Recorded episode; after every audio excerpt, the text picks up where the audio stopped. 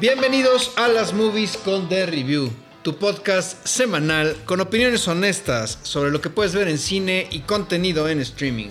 Me acompañan Andrés Rojas, Rodrigo López, yo soy Juan Pablo Chávez.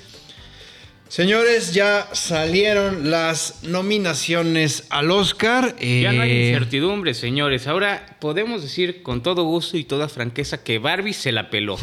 Fíjate que ahí eh, lo que más me sorprendió a mí fue, por ejemplo, esta nominación de mejor corto documental de Barber of Little Rock. La verdad no, no me lo esperaba. No, no es cierto. Estoy... no, no, no. Miren, les voy a ser sincero. Yo sí las veo todas, incluyendo cortometrajes, documentales de animación, etcétera. Pero es un pedo, güey.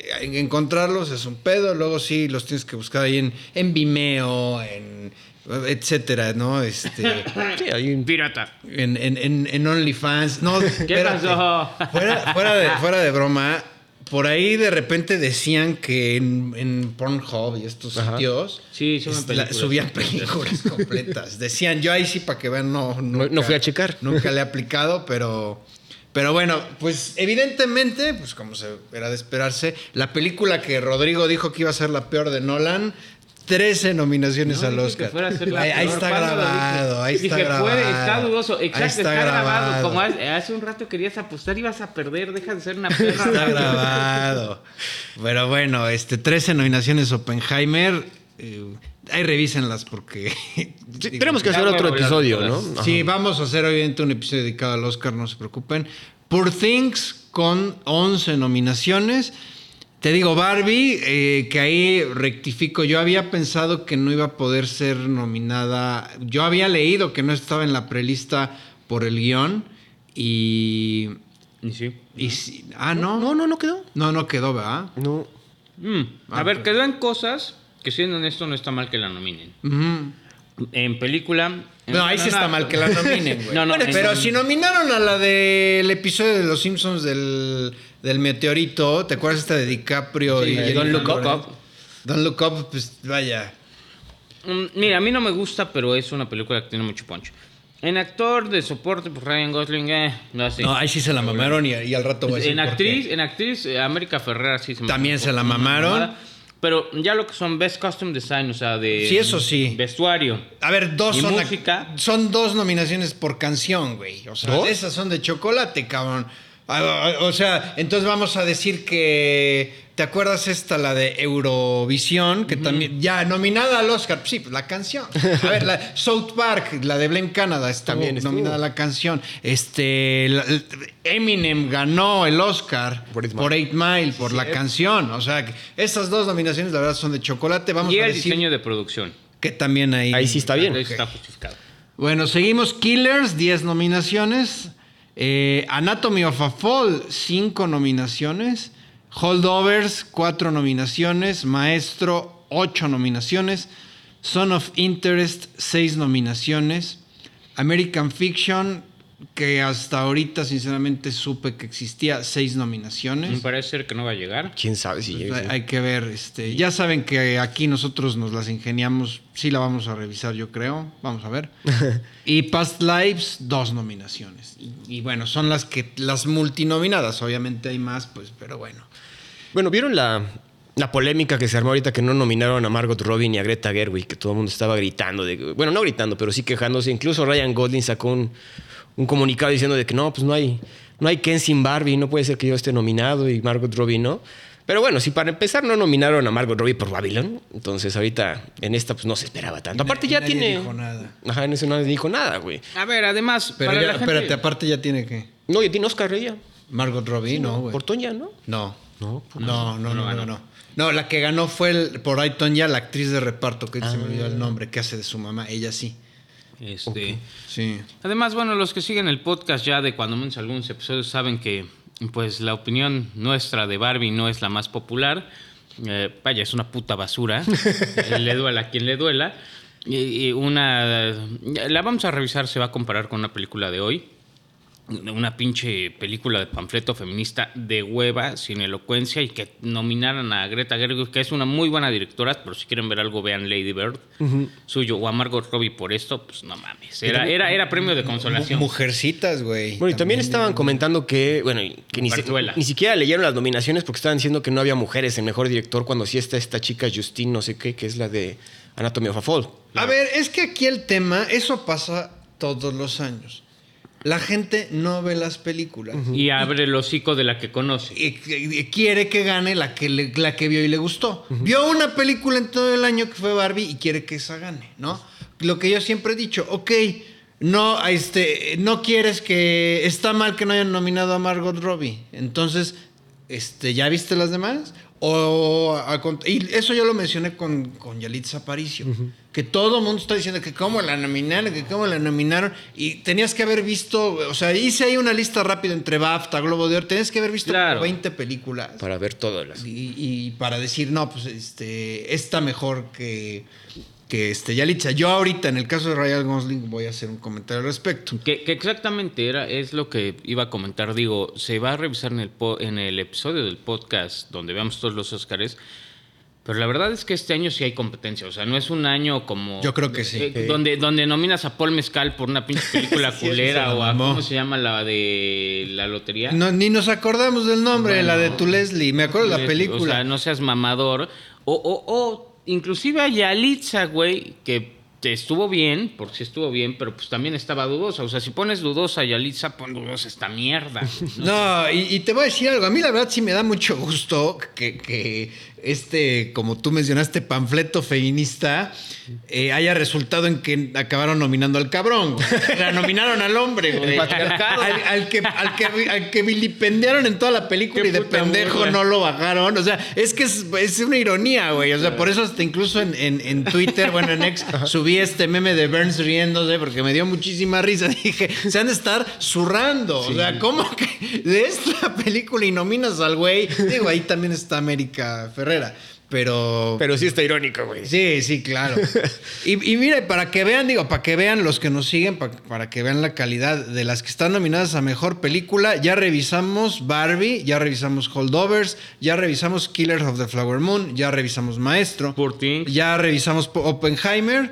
Hoy vamos a, a revisar Poor Things, o sea, vamos seis. De Yo la- ya me aventé Anatomy of a Fall. Ay, se pe- verá para de mamar, güey. episodio siguiente. O sea, pero a lo que voy, vámonos a, a un poquito a toro pasado, ¿no? Exacto. hemos, este, vaya, se han, se han revisado aquí para, digo, para que... Y, y bueno, que Nos también. sigan, ¿no? Exacto, que también la evidencia está, que ya hablamos de ellas y que no nos estamos subiendo al tren del mame, y que cada año lo hacemos, sino que no nos subimos al tren del mame, lo hacemos con mucha anticipación.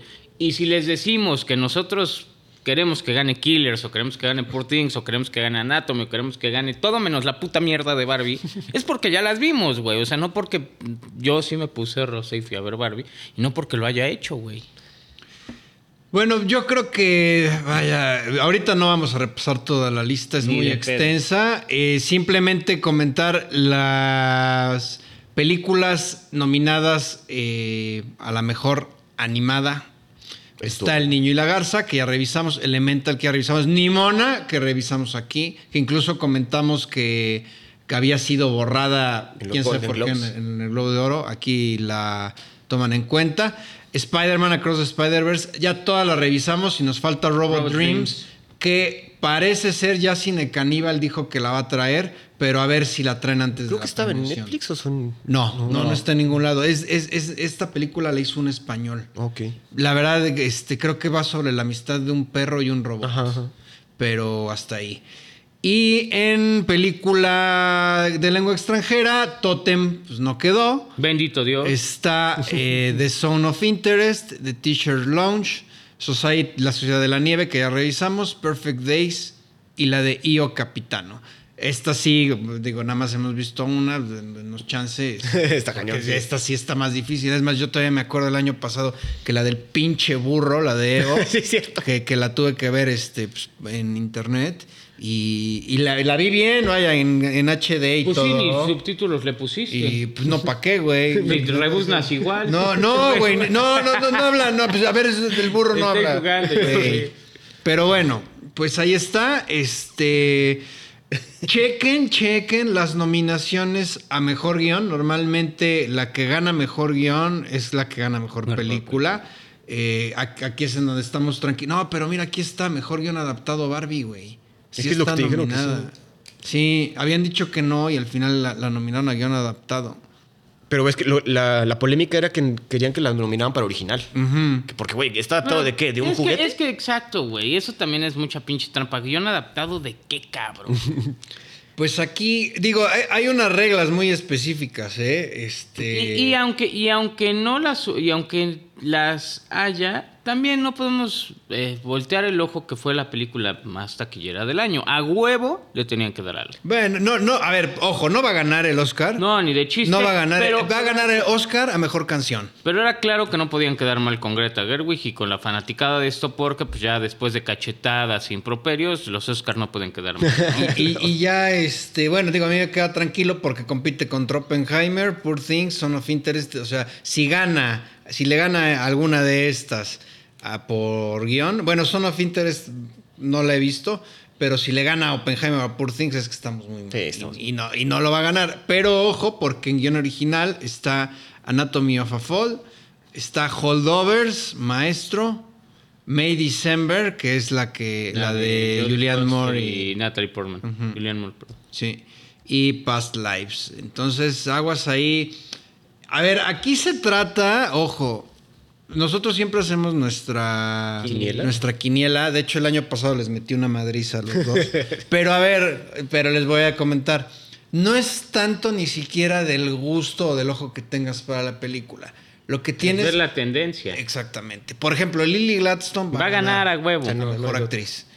Y, y les puedo decir que merecidamente, tal vez sí, pero por el tema de De la- sí. Pero, de- sí, o sea, es- también está contra Emma Stone. Entonces ahí también, ahí hay pique, güey. O sea, Pero vamos a ver, quién o sabe. sea, sí está merecido. Digo, si lo gana, no me enojo. Eh, bu- Bueno, también quién sabe, porque no olvidemos, o sea, el gran, la gran sorpresa del, del 2021, que todo mundo, todo mundo firmaba que iba a ganar Chadwick Boseman, el Oscar a Mejor Actor de manera póstuma.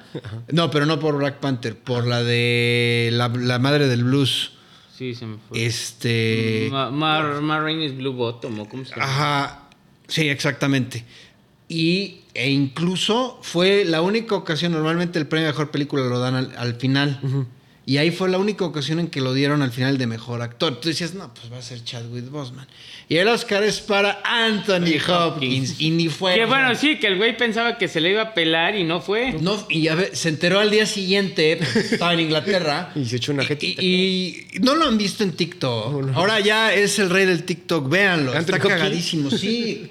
Sí, o sea, eh, qué, qué chingón, güey, de que ya lo logró todo. Es más, el video se graba en, en el- en la playa, en playera, como que diciendo, no, pues muchas gracias. ¿no? Yo creo que él también dio por hecho que iba a ganar. A ver, lo, lo- creo que lo comentamos en su momento. Nosotros pensábamos por cómo iba la tendencia que iba a ganar Chadwick Boseman, pero la actuación más eh, pues merecedora sí era Anthony Hopkins. Y, bueno, para que no digan que estoy mamando, ahí están los pinches videos. Sí, ese- Vean. pero ese fue un live que nos echamos. Ah, fue Que- un live. pero ahí, ahí debe estar, ahí debe estar Así como donde digo que Oppenheimer pudo haber sido una decepción, más no la peor de, de Nolan. Dante Sí, porque eh, precisamente eso, eso, eso debatíamos en el live antes del Oscar, que, que, a ver, la mejor acción fue Anthony Hopkins por The Father. Y, pero pues toda la tendencia iba para Chadwick Boseman. Entonces, repito, así es. O sea, no es tanto de que, ay, no, es que yo vi aquí la producción y todo. No, vas viendo las tendencias y además que hay en mil premiaciones antes. Sí, no hay mucho influencientismo, güey. O sea, de repente los actores, entre el mismo academia, saben como hacia dónde quieren Y hay, premiar. cab- hay cabildeo, hay gente, miembros de la academia, que no ven las películas. Sí, 100%. Es un hecho. Entonces, Y nada más de que, ah, pues vi esta, nada más domino esta, ¿no? Pues también es eso. Que también lo, lo comentamos la el año pasado con After Sun, que también fue de esa madre, ¿por qué está nominada? Pero bueno. O la de Tu Leslie, que en Tu Leslie dijeron que había sido, eh, incluso acusaron cabildeo de Kate cierto. Winslet Ah, sí, cierto. a favor de esta, de esta chica. Y luego incluso antes, creo que ya está prohibido, mandaban así como que al- al- a los miembros, les, les mandaban la película. Oye, ve la película para que la tengas en cuenta. Eso ya no se puede. Creo que ya no se puede. Pero pues ya ahorita está más difícil. Pues nada más le mandas, oye, te, te- te mando el link. El link, ¿no? sí, más fácil. Bueno, pues ahora sí vamos a entrar en materias hablando de nominadas al Oscar. Eh, el- el- en este episodio pues nos vamos a dedicar a un director, al griego, Yorgos Lantimos. Perdón, te estás equivocando. A Yorgos el puñetitas Lanti. Señores, este, este podcast no suele hacer ruido de la nada, pero Andrés hizo una muy buena observación en el, en el chat. de- Es que, bueno, nada más dato también cultural. Yo no había visto nada de Yorgos Lantimos hasta que nos tocó hacer este podcast. Entonces me aventé las tres películas ahorita y sí vi una tendencia de este cabrón desde el principio y se confirmó hasta que terminé de ver esta de Poor Things. O sea, le gusta poner chaquetitas en sus películas. Yorgos el Chairas Lantimos, señores, por favor. O chaquetazos, ¿no? Chaquetazos. Depende. Este, a ver, bueno, comentar, el señor es de nacionalidad griega, desde que inicia su carrera, su primera película es Canino, no la he visto. Uy, no la han visto, está en Doctus. movie, sí. Es Doctus, ¿no? sí. Canino, bueno, es que el- en, en- Sí, o quin, quinos, quinos, quinos, quinos teses, quinos. Doctut, todo el mundo la conoce como Doctut. Si no la han visto, está en movie, creo, yo la vi en movie. Híjole, eh, eh, es de las películas no tan accesibles del director porque. Ah, no es accesible, pero véanla, está interesante. Es que es muy buena la referencia y por eso quise empezar con eso. El señor no hace películas convencionales. El señor tiene un estilo muy característico del cual pues te vas dando cuenta. Después sería más reconocido todavía por The Lobster con Colin Farrell, una película excepcional. A mí me encantó cuando la vi en serio que aluciné. Y que muestra, que muestra su tendencia un poquito surrealista. Exactamente. O bastante surrealista. Sí, ahí, ahí vaya creando un mundo alternativo, un mundo distópico. En, en el caso de The Lobster, lo que sucedía es que cuando una pareja No sé. dejaba de, de- de- se divorciaba, tenía que reemparejarse rápido. A los 40 días. A- a- le daban un tiempo porque si no se convertía en un animal. Y ellos tenían que elegir qué animal. Colin Farrell es el protagonista, lo deja a su esposa, entonces los metían ahí como un centro para buscar con quién, ahora sí que con quién emparejarse, y él se iba a convertir en langosta si no encontraba pareja. Eh, y ya pues por ahí empiezan pues, una serie de, de- Ya de desde, aventuras. ya desde esa trama te das cuenta del estilo de este señor, ¿no? Exactamente. Bueno, después va a ganar más reconocimiento con dos películas que vamos a revisar ahora. Y lo que nos trae a cuento el día de hoy es que en el cine se estrenó en México Poor Things. Pobres criaturas. Pobres criaturitas, niñas bonitas, pobres criaturitas. Sí, ¿Qué pasa? Bueno, Sí. Pobres Criaturas, Poor Things, eh, película de 2023. ¿De qué va? El increíble relato de la fantástica evolución de Bella Baxter, una joven resucitada por el brillante y poco ortodoxo científico, el doctor Godwin Baxter. El director, Yorgos Lantimos, eh, presupuesto 35 millones, ha recaudado 33.9 millones. Que bueno, ese, ese dato yo creo que está desactualizado porque ahorita se está estrenando en- a nivel mundial, ¿no? Esto es antes de que...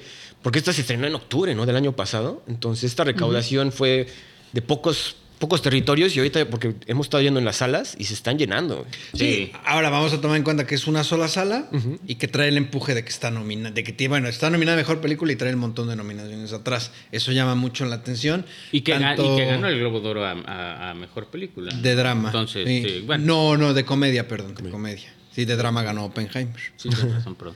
Y bueno, en el reparto pues, está pues, un elenco de primera. Está Emma Stone como Bella Baxter. Ganó el Oscar por La La Land. eh, por ahí apareció en Spider-Man. Ha sido nominada por The Help, por este, Birdman, por la, la última, por la que The Favorite. Entonces, pues bueno. Ahorita ya- podemos ya considerar a Emma Stone como a nivel de Margot Robbie, ¿no? De, No. de nivel actoral. Mejor. Mejor. ¿Ustedes creen? Mejor que Margot Robbie, sí, claro. O sea, a Margot Robbie le han dado buenos papeles. Que- A, a Emma Stone creo que le han dado papeles complicados o no tan al frente y los ha sabido hacer. Sí, no, yo, yo, yo Emma Stone la veo, la veo mejor, Mejor, que. Margot Robbie. El, el papel de, en Birdman no es algo que destaque, pero lo hace bastante bien. Eh, eh, comparado con la esposa del lobo de Wall Street, pues no mames, ahí se Digo, y ya con que esta sí se dest- sí queda Sí, así, cimentada cimentada su- en- Y, sabes qué? que a Margot Robbie le ayuda mucho el físico.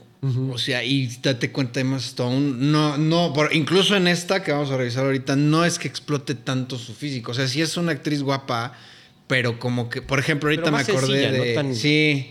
No tan modelo gringo. que Exactamente. Por ejemplo, en Birdman igual pues, sale de una chavita ahí toda Sí, pandrosa y así, este... Digo, pop- eh, aquí opinión, Thun- Thunder Opinion, la mejor actuación de Margot Robbie para mí es I, Tonya, güey. Sí, claro. Bueno, no, yo creo que Babylon. A mí me gusta. Es que No, a mí sí I, Yo no he visto pero, I, Tonya, pero- pero... está entre esas dos. Sí. Porque, pues bueno, y Emma Stone Tiene está varias. difícil decidir. Eh, Lo que pasa es que en, en Night Tonya se la mamaron de que la pusieron de quinceañera y dices, güey, no. eh, sí. y bueno, este Mark Ruffalo como Duncan Weatherburn, eh, lo hemos visto en Spoiler, Zodiac y el, y el peor Hulk que, que se puedan imaginar gracias a Taika Waititi. Willem Dafoe como el señor Godwin Baxter, lo hemos visto en The Lighthouse, Spider-Man y, por supuesto Platoon, Pelotón. Eh, vaya, Bueno, pues, cantidades. actorazo, es la última tentación de Cristo. Es Jesús. etcétera. Este, la de Vincent, Van- en donde hace de Vincent Van Gogh. Ah, sí, Ah, cabrón, sí, Sí. claro, la- sí, claro, No, Vincent. ahorita- Love Vincent, ¿no? Love Vincent. Loving Vincent, no, Loving Vincent es la animada. Y es, Oh, Vincent, eh, no, no, no, no, esa tiene un título. ¿Algo de los Dreams? Ajá, algo así, ahorita se me olvidó el nombre. Y bueno, Raimi Youssef como Max McCandles, que apareció en series de televisión. Eh, eh, llama la atención que es un guion adaptado, se basa en la novela de Alastair Gray. Eh, normalmente Yorgos Lantimos escribe los guiones. Bueno, y tiene a su películas. compadre, alguien McNamara, que le ayuda. Exactamente. Y, pero bueno, pues en esta ocasión está basada en una novela. Y bueno, ay, cabrón. Em, pues ahora sí que arranques. A ver, me gustaría, Andrés, es la primera película que veías de la de, No, primero. ¿Viste primero- las otras dos? Primero vi las otras dos, ya hasta fue hasta ayer. Ok. eh, Things. Entonces digo, ya desde el principio empecé a ver una tendencia de este güey. Como bien dices, Yorgos Lantimos maneja una cinematografía muy característica de él. Y eso está, digo, no cualquier director se lo puede atribuir. Pues digo, por lo general se lo atribuyes a Paul Thomas Anderson, a Wes Anderson, a Quentin Tarantino, etc. Era, era, era, ese es un muy buen comentario, porque Yorgo siento que es un eh, director que no ha trascendido a ese nivel, pero la Pero verdad va, es que no tiene películas malas. No, hasta el momento yo las, las que hemos No. visto no tiene una que... o que- sea, eh, suena mamada, pero sí está al nivel, güey. De De... Para ahí va. O sea, digamos que para ahí va. Todavía está empezando, su- digo, no empezando su carrera, pero ya como madurando como director. Y sí se nota que su estilo lo ha desarrollado a lo largo de toda su carrera fílmica, ¿no? Y en esta, en, digo, para empezar en Poor Things, qué buena diseño de producción. Se- no sé, creo que está nominada, pero todo el diseño de producción está muy cabrón. Y de hecho, el da- dato cinéfilo mamalón, todo fue grabado en Soundstage. Entonces, y también, sí, güey, está. Y todos intentaron también el estilo clásico de que todos los, los, ¿cómo se llama? Los backgrounds fueran pintados. Entonces, desde ahí sabemos que el señor tiene un bagaje interesante para producir. Su forma de tomar las, bueno, las tomas, ese fish eye que maneja en todo. Pero, ah, ¿sabes qué? Eso, eso iba a comentar. A ver, termina. No, que el fish eye, o sea, lo, lo sabe utilizar muy bien, como Exacto. otros no le queda tan bien. Otros, lo- lo- otros directores lo utilizan como para hacer, eh, no tanto un énfasis, sino como para mostrar el paisaje. Este güey te muestra toda una escena, pero algo en específico quiere que veas. y todo lo demás es como alrededor. Y está bien Eso empleado. está bien güey. chingón. Y se ve bonito, no como la mierda esa que vimos de... Ay, ¿cuál es? Rebel Moon. Ah, Rebel Moon. sí. No, pero te voy a decir algo. Yo creo que aquí en Poor Things exageró. Lo usó demasiado el, el ojo de pescado. Pues yo- es que yo lo he visto. en- bueno, ahorita que me, aventé- todas, pues sí, es que sí le, le encanta, güey. Sí, sí, pero, precisamente yo es que yo, yo puse mucho énfasis, ahora sí que yo al revés, ya había visto las otras dos, pero las volví a ver, precisamente dije, a ver, ¿a poco usa tanto? Yo no me acordaba que, o sea, Sí. para mí fue como que demasiado, sí entiendo que es incluso este, para crear esta noción surrealista, porque sus mundos son surrealistas, un poco menos en The Favorite, por ejemplo, ahí entendía que no lo usara tanto, porque no es una situación pues incluso más de época. Pero en Poor Things siento que exageró, que siento que fue mucho, güey. Pe- Pero yo le veo un propósito y, y digo, va un poquito de la mano con, con la temática de la película y con una broma, pues no sé, broma decirlo así, con un gag recurrente del nombre de Godwin, ¿no? Que le dices que God, God, God. Eh, digo, rápidamente una explicación. Esto pues es un Frankenstein moderno y siento que al usar el fish eye, este... eh, esta manera de poner una barrera diferente entre que tú estés en la conversación y que la veas de manera omnipresente, te pone en la situación de eso, ¿no? Como de eres Dios y estás viendo qué pasa con el Dios de esta vieja, con la, con la creación y con todo lo que va a vivir la creación. Bueno, también yo lo veía más como, porque eh, usa mucho el fisheye como amplio y el fisheye como central, ¿no? Eh, entonces eso quiere como que este güey, quizás sí abusó un poquito ahorita haciendo remembranza, pero para ciertas escenas quedó bastante bien. güey. Y para también el, el- el estilo de película es más surreal que todas las, las, Sí, las eso sí pasadas. Aquí sí crea todo un mundo casi steampunkesco y con unos diseños increíbles que Tim Burton, la verdad, se queda pendejo. O sea, Sí, ahora sí. hasta Tim Burton dices, güey, este güey ya no te quedaría. Ya el nuevo es Yorgos Lantimos. Entonces, es, eh, yo creo que va de acuerdo con su, con su estilo de cinematografía y su estilo de contar historias. Muy, muy bonito mundo el que crea en esta ocasión Yorgos. Eh, la verdad es que los sets, lo que dice Andrés, están, están bastante, bastante cabrones, eh, llenos de color, o sea, aunque, aunque, y, Bueno, y bueno, ¿cómo vieron este asunto del blanco y negro? eh, pero, eh, sirve, o sea, sirve como recurso en el, eh, yo lo, yo lo interpreté así, sirve en el recurso de que está encerrada, está encasillada en una casa y es la monotonía ese blanco y negro, ¿no? Y cuando sale al mundo, cuando empieza a haber cambios, se ve este cambio, este cambio de color, inclusive iba a la escena que, que quería comentar. Hay una escena en, ¿qué es? ¿Portugal? En Portugal, ¿verdad?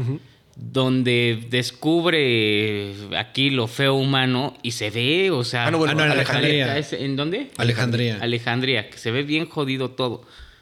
E- e- Eso... Se ve hasta dantesco, cabrón. exactamente, y era lo que iba a decir. Y eso es muy cabrón de lograr porque te pone sets increíblemente bonitos.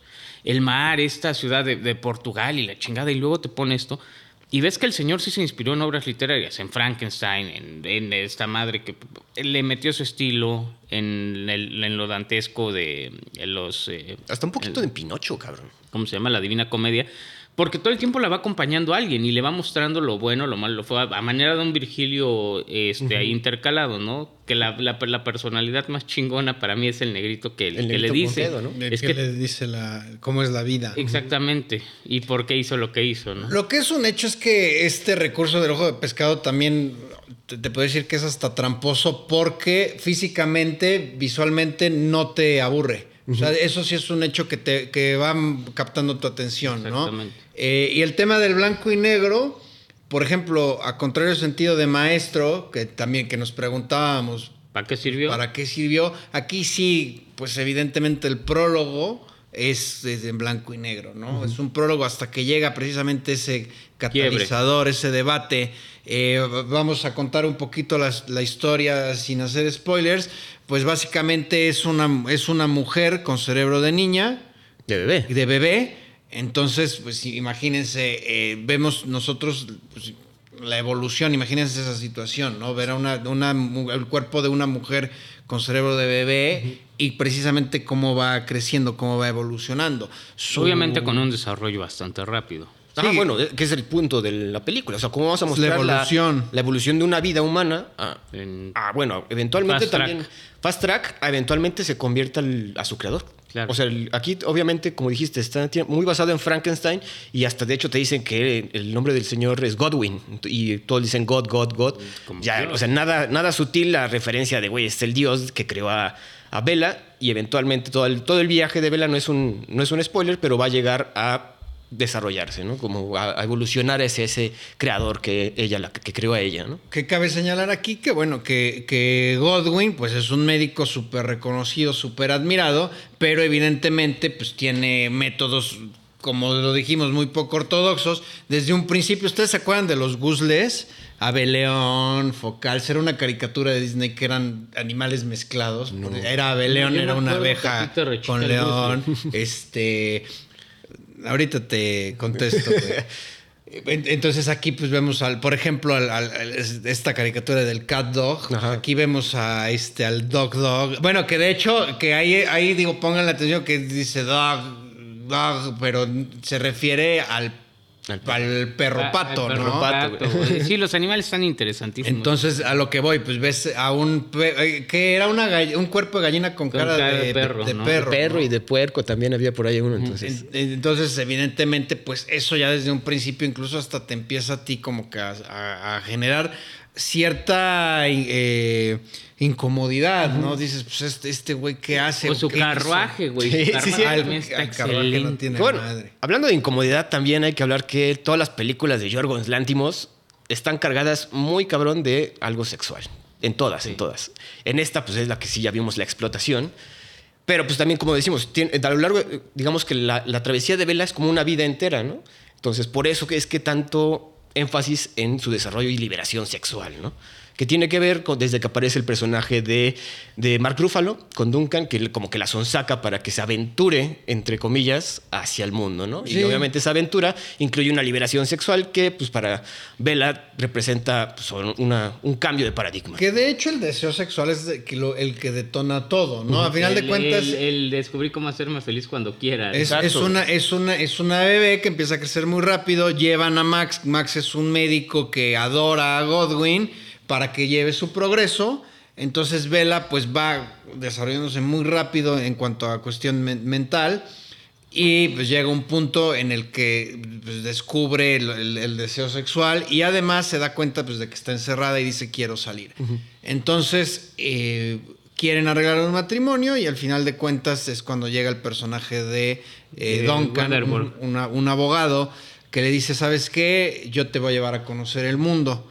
Y ahí, esto no es spoiler porque viene incluso en la sinopsis que ustedes pueden revisar en cartelera. Y ya de ahí pues empiezan a ir a, a varios lugares. Empieza a hacer todo un recorrido por diversas partes que más bien pues es precisamente la, el crecimiento, la madurez de, De Bella. de Bella. La película dura dos horas y media. A mí sinceramente no me pareció largo, larga, Nada. perdón. Pero llega un punto, es que llega un punto exacto en donde dije, ya, ya se está extendiendo de más. Y cuando tiene que volverse a enfrentar a Godwin, a Godwin, otra vez te vuelve a cobrar interés. Y ya después pues, viene un giro de tuerca que termina por, pues, por interesarte aún más, ¿no? Claro. Y esta, ahí viene, pues bueno, el, el dilema filosófico, porque pues a final de cuentas le dice a este Godwin a Vela, pues tú no eres ni lo uno ni lo otro. Eres- o sea, O sea, no eres- eres casi casi le estoy diciendo eres mi creación, ¿no? Y, y, pues puedes hacer lo que quieras. También a- algo comentar que también eh, se supone, bueno, Godwin se refiere a Vela también como un experimento, ¿no? Nunca nos explica bien para qué es el experimento ni qué espera de él, pero también te cuentan que su- el papá de Godwin experimentó en Godwin y lo marcó de Claro. forma horrible, güey. O sea, te toda su, su- su deformidad y de hecho te cuentan otras cosas son porque él también era un experimento de su padre, ¿no? Y que a final de cuentas, es, pues es un, un- un tema que él mismo veía con naturalidad, ¿no? Que aprendió, bueno, hay una parte en donde te da a entender que él aprendió a asumir Ahora, ese papel de Ese- experimento. de experimento y también tiene mucho de, de cómo la ciencia nos hace avanzar, ¿no? O sea, 100% el, el hecho, de- suena muy loco pasarle el cerebro de un bebé a una mujer, pero se basa como que en ciencia y es lo que tratan de resaltar a lo largo de toda la película. Digo, al final, eh, Bella toma el camino de Godwin. Entonces, como que sí le... Y también se pone a leer, se pone a instruirse, se pone a leer filosofía incluso, para llegar a ese culmen de ser una, pues casi casi un dios. Sí, exacto, pero un dios benevolente. Y ahí es donde eh, que creo que difiere con Godwin, porque al principio. Pero Godwin, yo, yo también yo lo vi muy benevolente. O sea, Es- aparte- Es, es- Es que exactamente. es una sí, dicotomía, es un personaje- Exactamente. Y lo puedes notar con la. mm, Alguien comentó que la actriz de la otra. La otra creación era Maya Hawk, pero según yo. No, es otra. No, no, no, no, no es la que aparece en la de Once Upon a Time in Hollywood. No es No esta estoy niña. seguro. Puede ser. Pero bueno, con ella sí es culero y te lo dice. Es que yo cometí el error de encariñarme con mi creación y pues ahora no lo repito por eso. Y de ahí salen las narrativas de mi papá era así, cabrón. ¿No? Entonces, y, y- y esta película, digo, además de que está dinámica, está, tiene unos puntos interesantes porque el universo, ya sea que estés viendo un cielo pintado en, en Portugal chingón o una gallina con cabeza de perro te va a mantener interesado o los recursos cinematográficos también tiene un chingo de filosofía que se presenta en todo el tiempo en todo momento no el por qué debes de ser feliz por qué debes de ayudar por qué debes de hacer cosas que no te gustan a dónde te lleva el conocimiento de hacer cosas que no te gustan esta película, y, y, eh, mencionarlo, ¿no? Para los que no les guste esto, tiene una carga sexual. Eh, esta es la película Sí, con ray- más carga sexual. rayenlo porro, ¿eh? Es- es- es- sí, es un, eh, y además es un punto medular pero no es un punto medular gratuito, es un de ahora sí que despertar sexual del personaje y cómo eh, interpreta el mundo y sus experiencias No, a cómo través de ello. O sea, cómo Sí, usa- perdón, sí es este la que sale en Once Upon a Time in Hollywood, a la, la que le pide ride a Brad. Pitt. Ah. Margaret Qualley.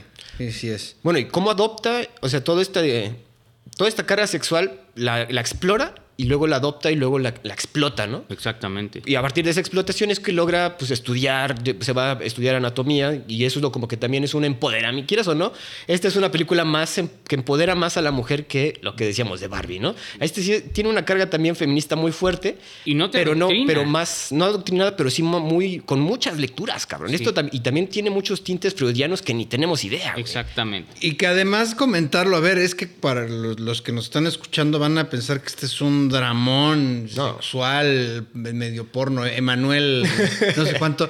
Es una película, es la más divertida de, De hecho, no- Yorgos Lanthimos. ¿Ves Sí. que decían que las otras de Yorgos Lantimos tenían más de comedia? Esta se me hizo más de comedia. Esta, no, esta sí, esta sí es definitivamente es más comedia.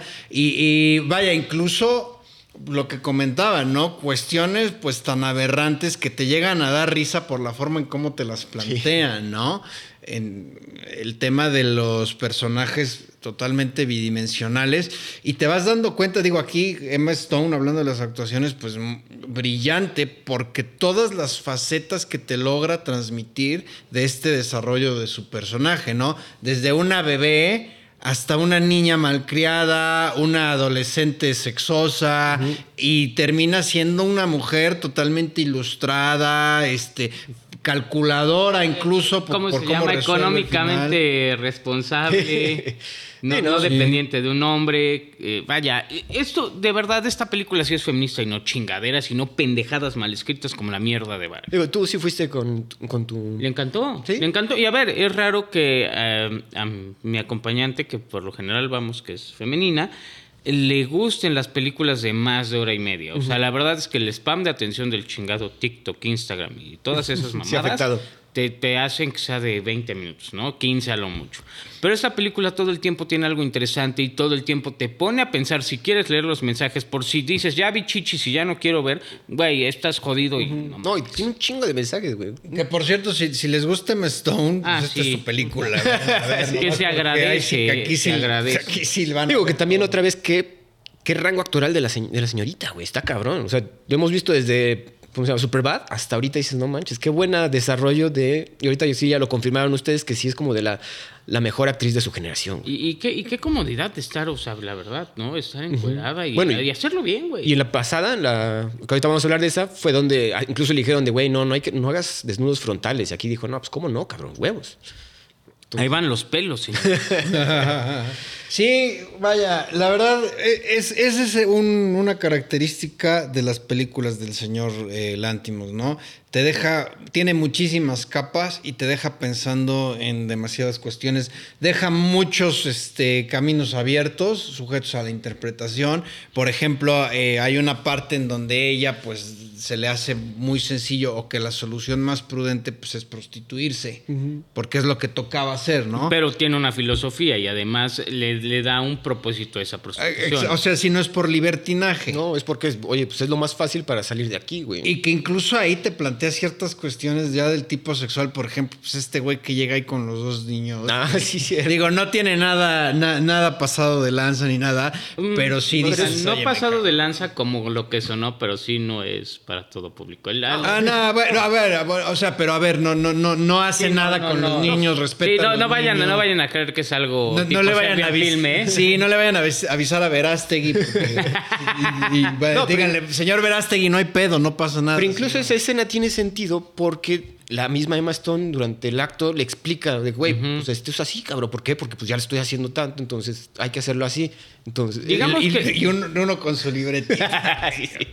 Pues, eh, o sea, digo, sí está terrible, pero pues te ahorras mucho de la abeja, de la abeja y el pajarito. Que ahora ¿no? también es la época victoriana, güey. Entonces, obviamente, todo lo que sabemos de la época victoriana es que era, pues sí, puro, de- puro bacanal, güey. Entonces, y se nota aquí en esta película. Con Eh, razón la gente extraña los viejos buenos tiempos, ¿no? En cuanto a las otras actuaciones, creo que muy bien. Eh, Mark Ruffalo creo que no había tenido un rango... A mí siempre me, se me ha hecho muy X el señor. Pero acá está muy cagado como este cabrón. No, que- fíjate que Mark Ruffalo, y qué bueno que lo comentas, qué, bueno. qué chingón que ya que en Marvel están haciendo pedazos a su personaje, Sí. que tenga este tipo de oportunidades. Mark Ruffalo, mira, bueno, salió en Shutter Island, que lo hace muy bien. Mm, Muy bien. Nominada al Oscar por Foxcatcher, que también lo hace muy En bien. Ah, bueno, Spotlight Y en. Spotlight, nominada al Oscar también. o sea, Zodiac también. el- pero bueno, en Zodiac no lo nominaron. no, pero pero, muy bien, sí, claro. Y los O sea, ilusionistas también muy bien. el- el- el- eh, bueno, ajá, sí, o sea, muy bien. Y, y una película más ligera. A lo que voy, yo sí pienso, yo pienso más bien que como a este, este, lo, lo más. Lo que más se ha visto de él últimamente es Marvel, pues como que uno se va con la idea de, ah, no, pues es el pinche, el Hulk pitero, ¿no? Y la verdad es que no, el señor, es más, ya deberían de, de ahí hacer un multiverso y sacarlo, que él ya no haga Hulk. Ahora, Willem Dafoe, o como siempre, una garantía el Ese señor. güey es- Que es a lo que voy. ¿Por qué chingados está nominado Ryan Gosling y no Willem Dafoe? Ajá, güey. No puede ser, güey. Es que eso es lo que no me explico. No puede ser. Y que aparte que nadie, ni, ni, ni Ryan Reynolds quería ser nominado, cabrón. Al- Digo, Ryan Gosling. Ryan Reynolds tampoco. ni Ryan Gosling quería ser nominado, parece ser, güey. Sí, güey. ha de haber dicho, put, y ahora ya me, este, toda la carga y, y todo el, el cagadero de que no nominaron a estas mujeres, ahora me lo Lo avientan van a mí. güey. Pues sí, aparte. Y Willem Dafoe lo hace espectacular con este personaje que igual, a ver, es un, un dios para sus alumnos, es un padre para Vela, pero pues también es un güey culero, cabrón, ¿no? Y es un científico y es calculador y es frío. Incluso hasta en la forma en, en que él tiene conceptualizada la muerte, eh, está impresionante. Todo el maquillaje que le tuvieron que haber hecho para eh, mostrar esas deformidades. Eh, en fin, la verdad es que espectacular, ¿no? Ya por último, el Rami Youssef. Digo, ese como que el menos Bastante destaca, pero bien, bastante ¿eh? destacable. O sea, digo, para hacer su. Bueno, quizás me la estoy. pues, su primer eh, papel en una película de esta talla, lo hace excelente. pero como que adyacente, ¿no? O sea, sabías que tienes que tener ese personaje ahí, no se le, se le pide ciertas cosas, pero pues tienes que explotar más a los otros. Sí, claro. Pero digo, no, no queda de ver. No bueno, el, el tráiler te lo pintaba como más importante, entre comillas, pero no. Digo, otra vez, viene en su papel, pero no es tan relevante como los otros. Pues eso sería el equivalente a. ¿Cómo se llamaba? A Igor. Igor, exacto. A- a- El Frankenstein, sí, claro. Entonces, digo, eh, la verdad tiene muchas, muchas, muchas inspiraciones literarias, mucho de filosofía. Esta película vale la pena. Si ya vieron Barbie, señores, y son de la gente, o si ustedes son de los que sirven todos y conocen alguna pinche chaqueta que nada más vio Barbie y está con su playera rosa quejándose, mándenla a ver esta película y que pueda comparar. O sea, ya... Pero, güey, te va a mandar. O sea, es que hay, hay que tomar en cuenta que no son películas sencillas. o Pero sea- esta es como la Esta- más esta accesible. Sí, esta sí es la más accesible por mucho. Sí, pero a ver, pero güey, a ver, yo le conté a mi esposa la premisa, me dijo, ¿qué, qué, qué enfermedad fuiste a ver? Y me preguntó si está nominada Mejor Película, porque le conté, no, pues mira, el tema es que este, era una, salvan de suicidarse una mujer, estaba esperando un bebé, y entonces el cerebro del bebé se lo ponen a la mujer. ¿qué, qué enfermedad es eso, no? Pero te digo, eso está súper freudiano que... ¿Y a poco te suena mejor una Barbie se va al mundo real a pelear contra hombres? O sea, Pues- no, no está bien, pero. Que bueno, es la misma premisa, güey. Una mujer que está encla- enclaustrada en, un, en su casa o en un mundo de Barbie se va al mundo real y tiene que enfrentarlo, ¿no? Claro. La Sí, forma de enfrentarlo de Barbie pues, es nada más armándola de Sí, pedo. Aquí pero- puse- fui específico contra hombres. Esta vieja no pelea contra hombres. Esta vieja pelea contra su existencia, güey. Contra, su- Contra- contra el sus ser humano, limitaciones, contra su naturaleza humana, cabrón. No agarra de enemigo al primer pendejo que se le cruza porque tiene un miembro entre las patas, güey. O sea, perdón, es una mamada. Pero a lo que voy es a que, güey, o sea, sí entiendo tu punto, pero obviamente Barbie pues va a tener más atractivo para todos. Sí, 100%. A Quizás lo no, que- no vayan a verla con sus papás, quizás eso vale la pena. A lo que voy es que sí es eh, su símil más cercano en las nominadas sería Barbie. Y si vas a apoyar a Barbie a lo pendejo, también ve esta. Sí, o sea, sí, totalmente. O sea, a ver, yo sí la recomiendo y no, y sí véanla, pero también luego, pues a ver, entiendan que es un director surrealista, un mundo distópico, tampoco van a ir sunshine. Lleno de sexo. Sí. Pero bueno, ¿algo más que agregar? a esto? Oye, hoy, hoy no presenté a Drogo, güey, ahí está. Así estaba, mira. Sí. De ahorita le- ya este, como que sentí ese... e- e- Esa inconf- presencia. Inconformidad, sí. Hablando de deformidades, cabrón. ¿Algo más que agregar acerca de Poor Things? No, solo pues decir que sí veanla, vale mucho la pena y se va a notar ahorita en los puntajes. Andy. Yo sí me voy, digo, de todas las que he visto de Yorgos Lantimos, creo que es la que más me gustó. Eh, un 5 de 5. La verdad, la actuación de Emma Stone nos la mejor actriz de su generación, lo reiteramos. El estilo de Yorgos Lantimos, yo no lo conocía, ahorita ya estoy más encaminado a que me guste mucho. O sea, sí lo entiendo. Hasta creo que sus películas requieren de varias vistas para entender todas las capas que tienen. Las tres películas que vamos a hablar tienen muchísimas capas. Esta creo que es la que más tiene. Incluso, digo, cosas freudianas, cosas de eh, liberación feminista, tienen un chingo de eso que obviamente no, no, no nos no- no lo- a la primera vista no te van a quedar. Entonces, sí. Exactamente. Es, es una, una victoria para el, para el podcast. Ha ganado el cine. Pues la verdad, Ahora sí, nuevo seguidor de Sí, Yorgos. Sí, Lanthimos. señor. JP. No, yo 4 de 5. Sí, no, no, no se me hace la mejor del, del director. Y este. Ya, pero es muy buena. Claro ¿eh? que la mejor va a ser de Lobster. Ah, bueno, sí, ya lo, ya lo de- dije, eso lo spoileé. Ah, bueno, esa me falta a mí. ¿verdad? 4 de 5. ¿Y después si pondrías Poor Things? No. ¿Cuál? Pues espérate, Espérate. cabrón. Vamos a hablar todo el, todo el episodio de él, güey. Sí. A ver, Roy. De la reina. 10 de 10. O 5 de 5. O 9 de 9, que fue un nuevo 9 de puntaje 9, que sí, te. Hombre, pues la emoción. Aquí, este... Pero, a ver, fe de ratas, quisiste decir 9 de 10 de- para la Sociedad de la Nieve. No, güey. Ah, no, sí, perdón. Ah, dijiste 9 de 10. El, igual en Rotten Tomatoes, esta película en los- entre los críticos 94%, audiencia 81%, Metacritic 87%. Entonces sí, digamos que lo- la crítica está de acuerdo que es un película. Aquí les voy a hacer una pregunta que también vamos a revisar en el episodio de los Oscars. Siempre pasa que hay una película favorita, siempre, y de hecho nos pasa mucho a JP y a, y a mí. Y por lo general coincidimos, coincidimos con Three Billboards, coincidimos con 1917, que debía de ganar, y siempre hay una que pasa rebasando por la izquierda y nadie la ve. Si fuera Poor Things, dirían, ¿está injustificada que gane mejor película? No, pero yo no creo que gane. Yo- o sea, no, pero yo tampoco creo. Yo tampoco creo, pero, pero así ha pasado. Y la verdad no se me hace mejor que Oppenheimer. No, no, puede ser que no. Pero, Pero perdón. O sea, está perfecto. Pero si pasara eso, ¿te disgustaría? O si pasara con The Holdovers. Ah, es que eso es. eh, eh, para mí, eh, repito, si alguien le puede quitar el Oscar, es Holdovers. Por tendencia, ¿eh? No, a ver, y digo, y, y la- a las dos les di 5 de 5, a Oppenheimer y Holdovers. Pero obviamente es más película Oppenheimer, 13 nominaciones al Oscar. Pero, pero, pero, pues ya saben cómo es la academia. Vamos a ver, este. Compiten, están compitiendo para guion adaptado Oppenheimer y The Favorite, ¿va? No, y. De- y, y- Guión adaptado. Sí, no, y Poor Things, Sí, sí. pues. Los dos. Y Oppenheimer, ¿va? Sí. Es que. Ahí se va a decidir. mm, ¿Quién sabe? ¿Quién Bueno. sabe? Porque si gana, fíjate, si gana The Favorite, mejor guion adaptado. No, no, no, Poor Things. Poor Things, perdón. Poor Things, ya me- es que viajé en el tiempo.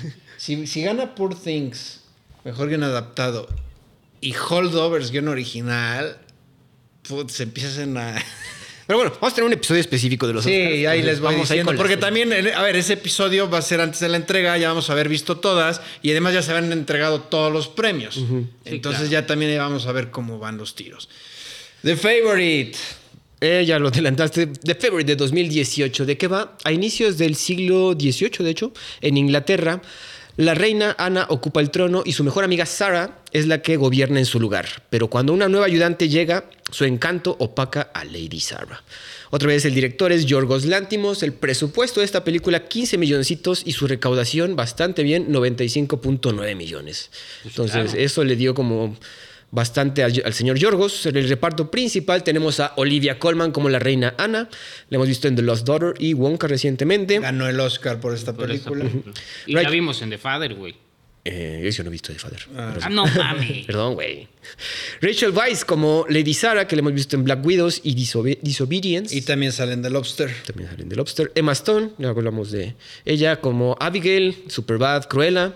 Nicholas Holt como Harley, que le hemos visto en Renfield y Mad Max Fury Road. Ahorita que dijiste Cruella, creo que uno de los guionistas de Poor Things este, hizo el guion de Cruella. Ah, no mames. Eh. Pues es que Sí, también. no, ese sí no me- Que otra vez también Emma Stone ya tiene por lo menos un personaje icónico, güey. También. Entonces. O sea, se puede y se puede estar en Marvel y no tienes pedo. Emma Stone ya estuvo en Marvel. O sea, no pasa nada, pero pues pueden hacer muchas cosas, ¿no? Y Sí, Ahora, bueno, regresando a The Favorite, aquí es donde ya estaba viendo consolidado más el estilo de Yorgos Lántimos. Aquí la no, yo creo que aquí exageró también un poquito con el ojo de pez, pero otra vez tiene que ver para mostrar como este, hasta tú lo dijiste, ¿no? Como estilo de pinturas renacentistas al momento de hacer la- las tomas, ¿no? Este, este sí es un disclaimer a título personal. Esta película de Yorgos Lántimos es la menos Yorgos Lántimos de Yorgos Lántimos. Es la película más... Ajá. No voy a decir la más entretenida, pero sí es la más straightforward, ¿cómo se dice? La más lineal y, y la más la más accesible en Y- cuestión de que no va a tener un- un- una cuestión sur- surreal. Eso, la más real. Sí. Terrenal. Gracias, gracias. Ter- que hasta hecho Terrenal. es histórica, entonces también. O sea, esto- es Lady- que ve Lady Doctut y luego me dices, es que ve Doctut y me platica. Que Bueno, Lady Sarah, dato, dato cinéfilo mamalón, sí existió. Sarah, ¿cómo se me olvidó el. Marlborough. Su, bueno, ella es la primera. de Este, ¿cómo se dice? cabrón. ella es. eh, eh, bueno, su descendiente es Winston Churchill. Entonces, eventualmente llegó a, a controlar. Un descendiente suyo llegó a controlar Inglaterra, güey. Entonces, hay dato cinéfilo mamalón. Fíjate histórico. que aquí el ojo de pescado me- no tuve broncas, aquí sí totalmente aplicado. Eh, yo la vi en su momento en el cine, me acuerdo, te estaba hablando de 2018, ya tiene rato, incluso fue nominada hasta mejor película. Sí, claro. Eh, no la recordaba bien, yo como que me recordó, yo como que decía, es que como que no sé, no, no, no estaba tan buena, entonces por eso la volví a ver. Y la verdad, eh, digo, sinceramente Es es, un drama muy bueno. No, y es mucho más película que Poor Things. Por diseño de producción, incluso te podría decir que hasta actuaciones. Pero por diseño de producción. Yo creo que sí. Yo No creo que sí. Por cinematografía la- puede ser. La, la, la, la la banda sonora. También, Que bueno, eh, lo- o sea, es muy buena la de Poor Things, pero esta a mí me gustó más. Que bueno, dat- otro dato cinéfilo mamalón. Para, eh, en, en sus otras, es la primera película Poor Things donde eh, hace la música directamente para la película. Para todas las demás han estado comprando, poniendo sí. música ya de derechos. Ok. Entonces, Ah, ahí bueno. también detalle. Ok, igual y por eso me gustó más de Favorite. Ah, No, pues también porque también los, esos violincitos como que Sí. se iban con la, con la estética. ¿Cuáles violincitos? ¿Los del soundtrack o los que le dan a las ayudantes? Bueno, pues cada quien. Entonces te digo, a mí, a mí se me hizo más película esta, como que más grandilocuente, ¿no? También por, por el estilo y por la naturaleza de la historia. La verdad es que está bastante bien. O sea, yo incluso la volví a ver y me sorprendió que me gustara tanto. Yo como que me había quedado con la idea de que pues, era medio de huevita. Y no, la verdad es que muy bien este juego de, de poder que en donde, a ver, tienes a una reina. ¿Sabes a qué, es- me- me- a qué se me hizo mucho la, la relación? Ya deja su Muy- en paz. No, güey. Muy parecida, por ejemplo, al Señor de los Anillos, el Senescal con el lengua de serpiente, que el lengua de serpiente lo- lo- se la pasaba envenenándolo y el otro ya incluso estaba en un plan vegetativo. Aquí igual, primero tenemos a una reina totalmente este, apocada porque Lady Sara tenía un control de ella. O sea, esta mujer, Lady Sara, sí estaba utilizando el sexo para controlar a la reina y dirigir la- los caminos de, Del país, de- cabrón. de Del reino. Inglaterra, sí. Bueno, también este, la reina Ana está loca. O sea, dentro de la película sí Ah, no, sí, que sí, sí, queda claro. Sí, sí. Y, y bueno, ya al final, o sea, sí- Infantilizada. infantilizada, pero por la misma locura que manejaba ya de, de uno de sus malestares. Ahora, eh, empezamos con la premisa de que sí Lady Sarah está controlando a la reina, pero al final te das cuenta que sí hay amor. O sea, sí era realmente una relación de, amistad de tantos años que alguien viene a interrumpir y a aprovecharse de ello, que es, en este caso es el personaje de Emma Stone, Abigail, ¿no? Que ahí también es una. eh, en, en Poor Things fue una evolución. Aquí voy a decir una involución. Bueno, no sé cuál exactamente cuál sea el término contrario. Porque una degradación de la persona. Porque Abigail llega, o sea, sí lo entiende uno. ¿Por qué? Porque es una cortesana venida menos porque la vendió su papá por borracho. Ella tiene que. pues, llega como criada. Y pues dice, no, pues yo tengo que ver aquí cómo salgo adelante y encuentra la manera en cómo Que, hacerlo. no- que en un ¿no? principio empieza como con una bondad y un incluso es un poco ignorante, Inocente. inocente, pero ya después da- hay un giro ahí donde dice, güey, no tengo que Necesito aplicar ya tener, eh, tengo que aplicar cierta perversidad para poder destacar entre la corte. Un poco como Saltburn, ¿no? ¿Haz de Sí. cuenta? Ajá. Porque El símil Pero, podría digo, ser que, eh, perdón, bueno, no, es- voy a decir el comentario después, adelante. Con la diferencia de que en Saltburn obviamente el símil era que estaba todo planeado y esta persona quería llegar a más. Aquí no lo planea, aquí es víctima de la circunstancia del personaje y claramente ves un desarrollo más lineal. Yo lo dudo, eh. O sea, aunque no te lo pintan tan claro, pero yo creo que sí, alguna idea de lo que iba a ser sí tenía esta mujer. Lo que pasa es que yo creo que ahí más bien hay una escena en específico en donde pues, se da cuenta del- de la relación que hay entre la reina y Sara y dice, aquí es. O sea, aquí Pero, pues, es que- mi entrada. Pero como que empieza a aplicarla, pero luego se la devuelve Lady Sarah, que de, güey, pues no, es mi amiga, güey. Y aparte la misma reina es de, güey, pues quiero que se peleen por mí. Claro. Eh, pero y luego hay una escena, de hecho, con el personaje, no, bueno, no es cierto, no es el de, el de Nicolas Holt, sino otro de El los otro. Holt, el otro, que es donde decide, güey, no, tengo que ser mala onda, tengo que ser ojete para poder, pues, ganarle, ¿no? Eh, de nuevo, dato- otro dato cinéfilo mamalón, que casi todo el vestuario se hizo desde cero, güey. Eso está bien chingón. Todo Casi- el vestuario está cabrón. Casi ninguna empresa de renta de disfraces tiene algo de este siglo, güey. Entonces, órale, pues si ponte a hacer pinches pelucas, ponte a hacer todos los trajes, que también otra vez los trajes están increíbles, güey. Diseño de bien. producción que tú bien comentas, ¿no? Entonces, eso bastante Y, chido. a- y además, y mira, y aún con todo y todo el presupuesto, 15 15 millones. millones. Y ¿Qué lo otra, que qué recaudó, otra vez? ¿no? Fue, se dieron cuenta que se ve mu- muy grandilocuente la película, pero es grabada en un espacio muy reducido. Es el palacio, y creo que ese pasillo lo vemos como siete, ocho veces, que es donde Donde abusan del ojo de pescado. Bueno, no, no abusan, pero en el- justo en ese pasillo a cada rato era donde veíamos el, el ojo de pescado.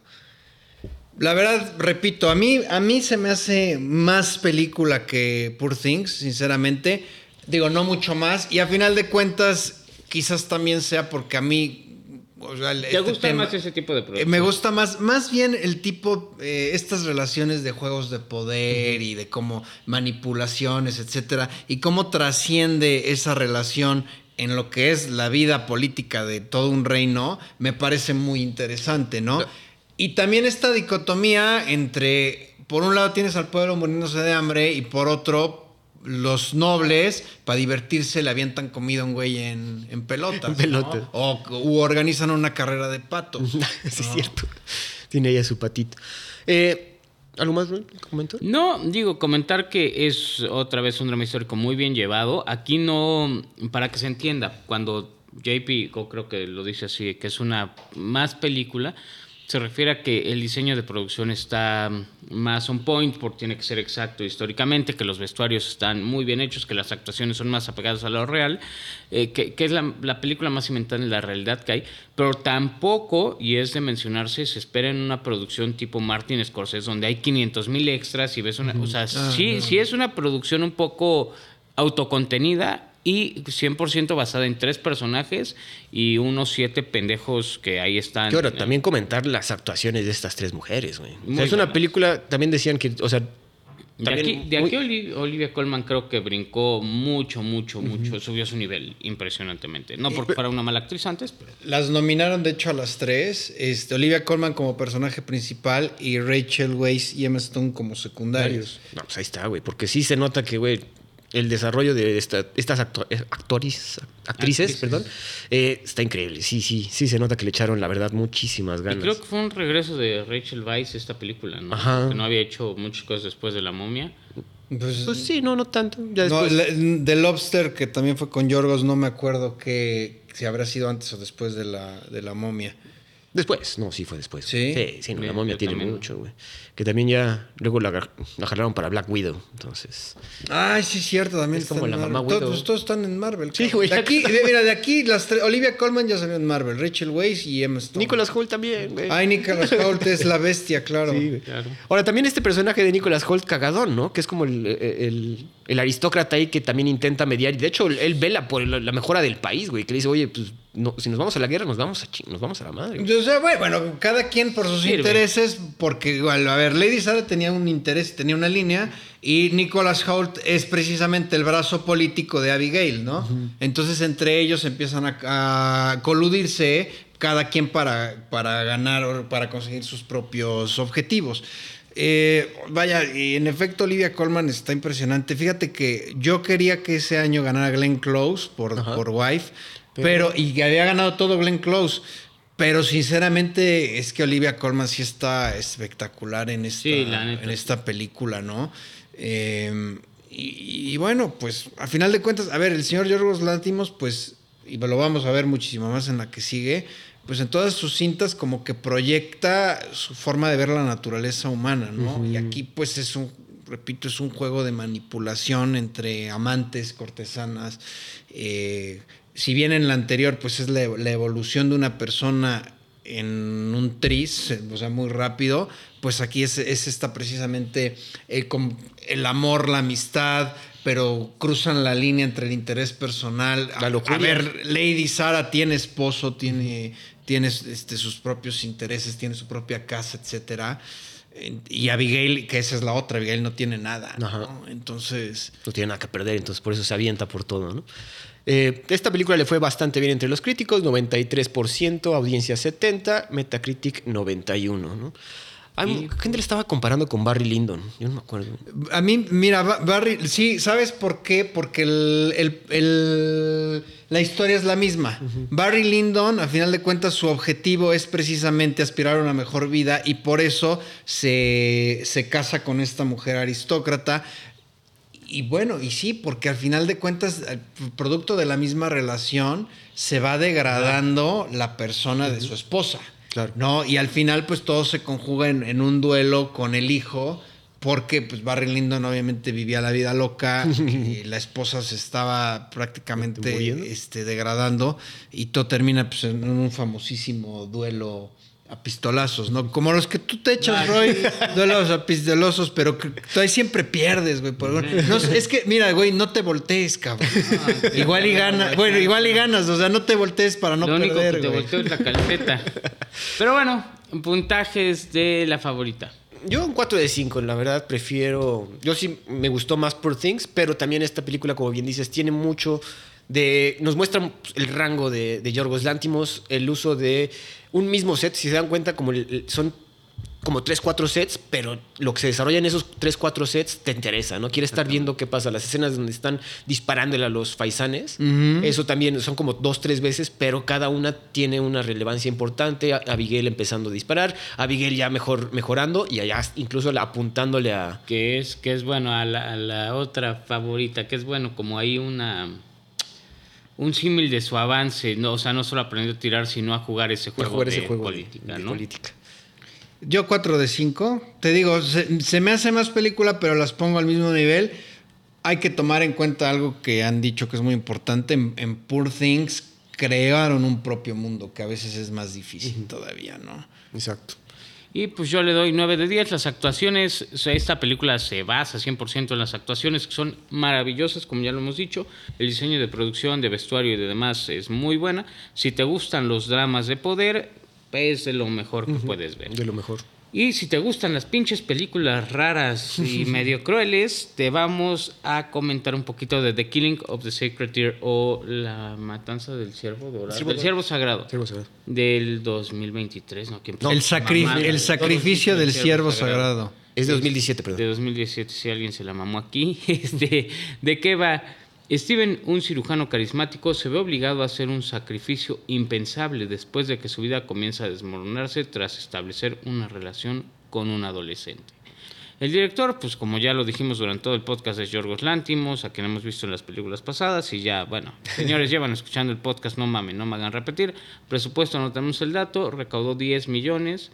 Eh, en el reparto tenemos a Colin Farrell, como este doctor Stephen Murphy, a quien vimos en Brujas, en Banshees of Inisherin, muchas otras. ¿eh? Lobster también. Lobster.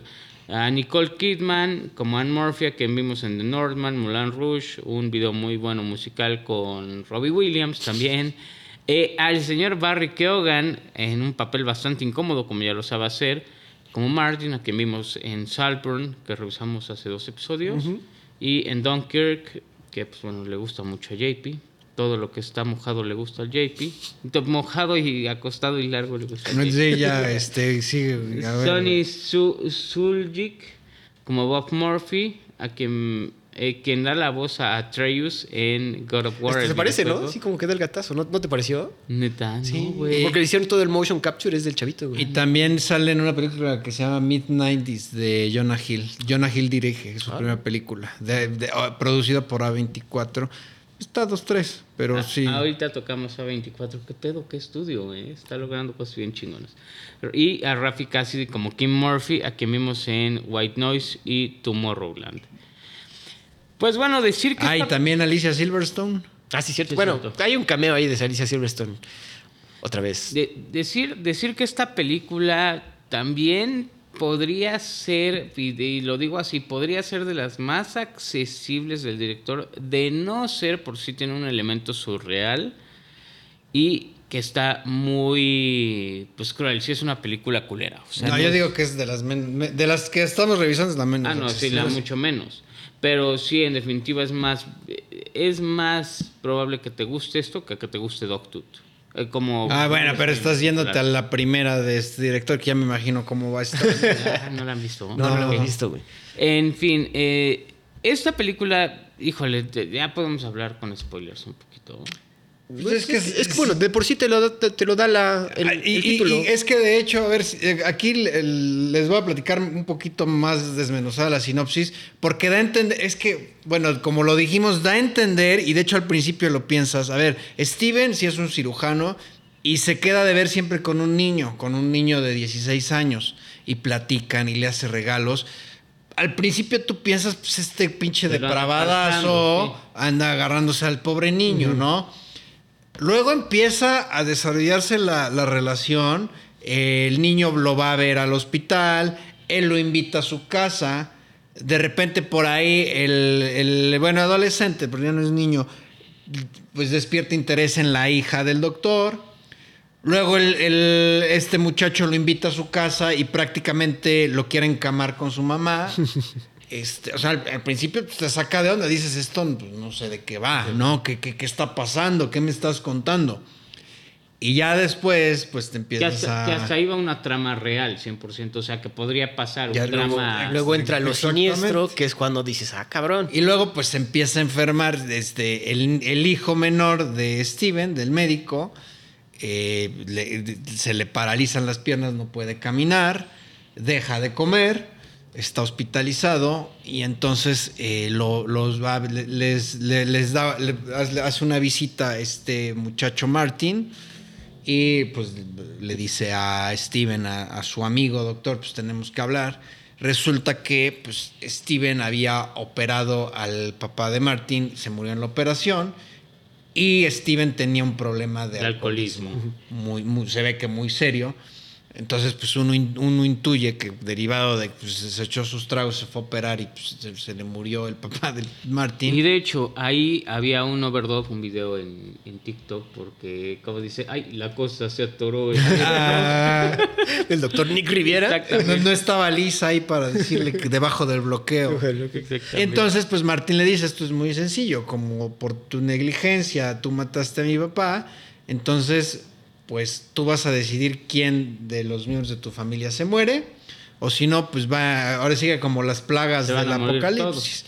Primero paralizas piernas, luego ayuno, y luego les van a sangrar los ojos y al final se mueren todos. Entonces tú decides, compadre, obviamente Steven lo manda a volar y las enfermedades se empiezan a agravar, después la hija se enferma, etcétera, y pues el señor se empieza a dar cuenta de que quizás Martin no estaba bromeando, ¿no? Ahora, ese elemento siniestro y incluso, eh, incluso puedes decir hasta mágico, diabólico, el hecho de que no sea palpable ni lo notes en nada, lo hace todavía mucho más tétrico, cabrón. La forma en que Martin... Bueno, también esta película lo que me encantó un chingo y creo que de otra forma no serviría es que Yorgos Lantimos dijo a todos, no, no, no muestren emoción cuando den sus diálogos. Y dicho y hecho, no, o sea, durante, durante una, una situación, o, o sea, tú, tú eres papá, si tu hijo se empieza a enfermar así, pues no sé, vuelve- reaccionas de, manera, de otra manera, ¿no? Emocionalmente te enojas, gritas, quieres que se resuelva, ¿no? Y aquí vemos a Steven como que siendo hasta de hielo, güey. ¿Cómo vamos a llevar a mi hijo que le hagan estudios? Y todas las pláticas con Martin, con todos los personajes, es de no muestren sentimientos. Y también te muestra. Hay una, bueno, otra vez, carga sexual que tiene Yorgos Lantimos en sus películas, ¿no? A este güey le excita que estén como anestesiadas su mujer para poder tener relaciones, ¿no? Entonces, como que esa forma de que no, no expreses emoción lo hace todavía más, lo enfoca más ese asunto siniestro, güey. Bueno, que, que aquí, ah, pero digo, sí hay partes evidentemente en, en las que ya Steve se le va a la Steven se Pero como una, olla, ¿no? Un- una que se me queda muy marcada cuando ¿Le le grita en el hospital? no, cuando, cuando le dice camina. se le cae, dices, pues, cabrón. Pero no hay una emoción de, o sea, de enojo. Ah, de- Ajá, ex- exactamente. Y obviamente, pues aquí hay una escena muy al estilo Prisoners en donde Steven le dice, a ver, este, Martin, pues aquí te vas a quedar y, Hasta que- este, y yo, que y yo te voy a estar madreando hasta que resuelvas este tema, ¿no?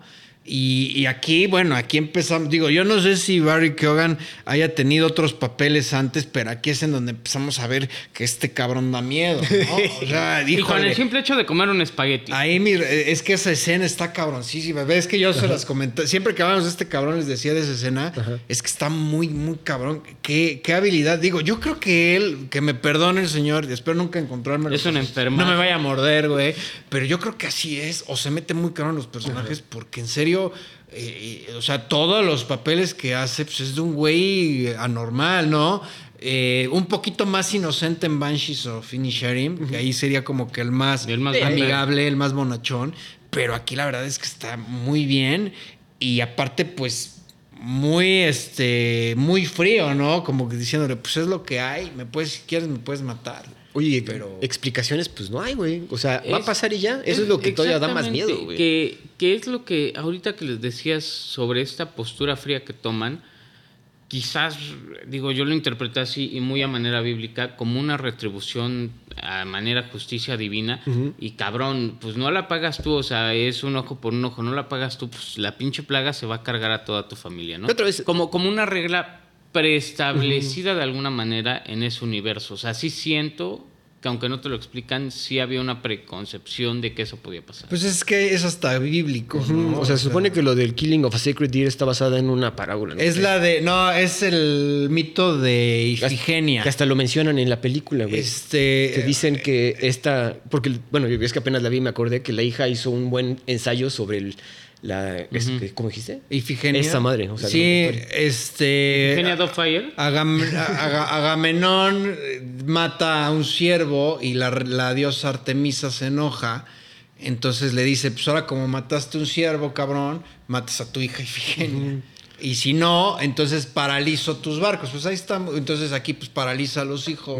Agamenón, la chaqueta perdida de Agamenón. No sé, güey, pues ahí sí tú, tú, cabrón, tú eres el que llega y a ver, tienes vida de cortesana, ¿no? A ver, pregúntame, una pregunta a ti, bueno, no, ya no, tiene caso seguir, güey.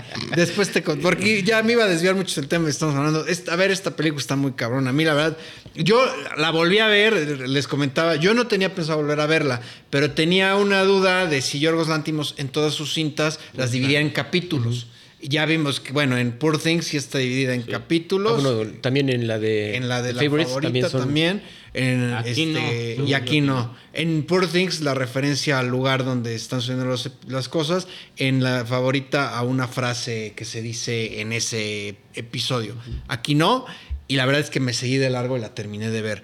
Eh, esta cuestión precisamente del, del quid pro quo, ¿no? De que como hago algo, entonces para establecer el balance, pues de una manera muy radical y muy cruel, pues tienen que suceder otras cosas. Y es una manera, pues también de que yo creo que tienes George Orgos Lántimos, porque aquí él, pues también escribe el guion, pues de hacernos ver que pues, todo lo que hacemos, todas nuestras acciones, debemos Tienen de tomar y te- debemos de tomar responsabilidad, ¿no? Aunque aquí de una manera, pues igual y muy poco convencional.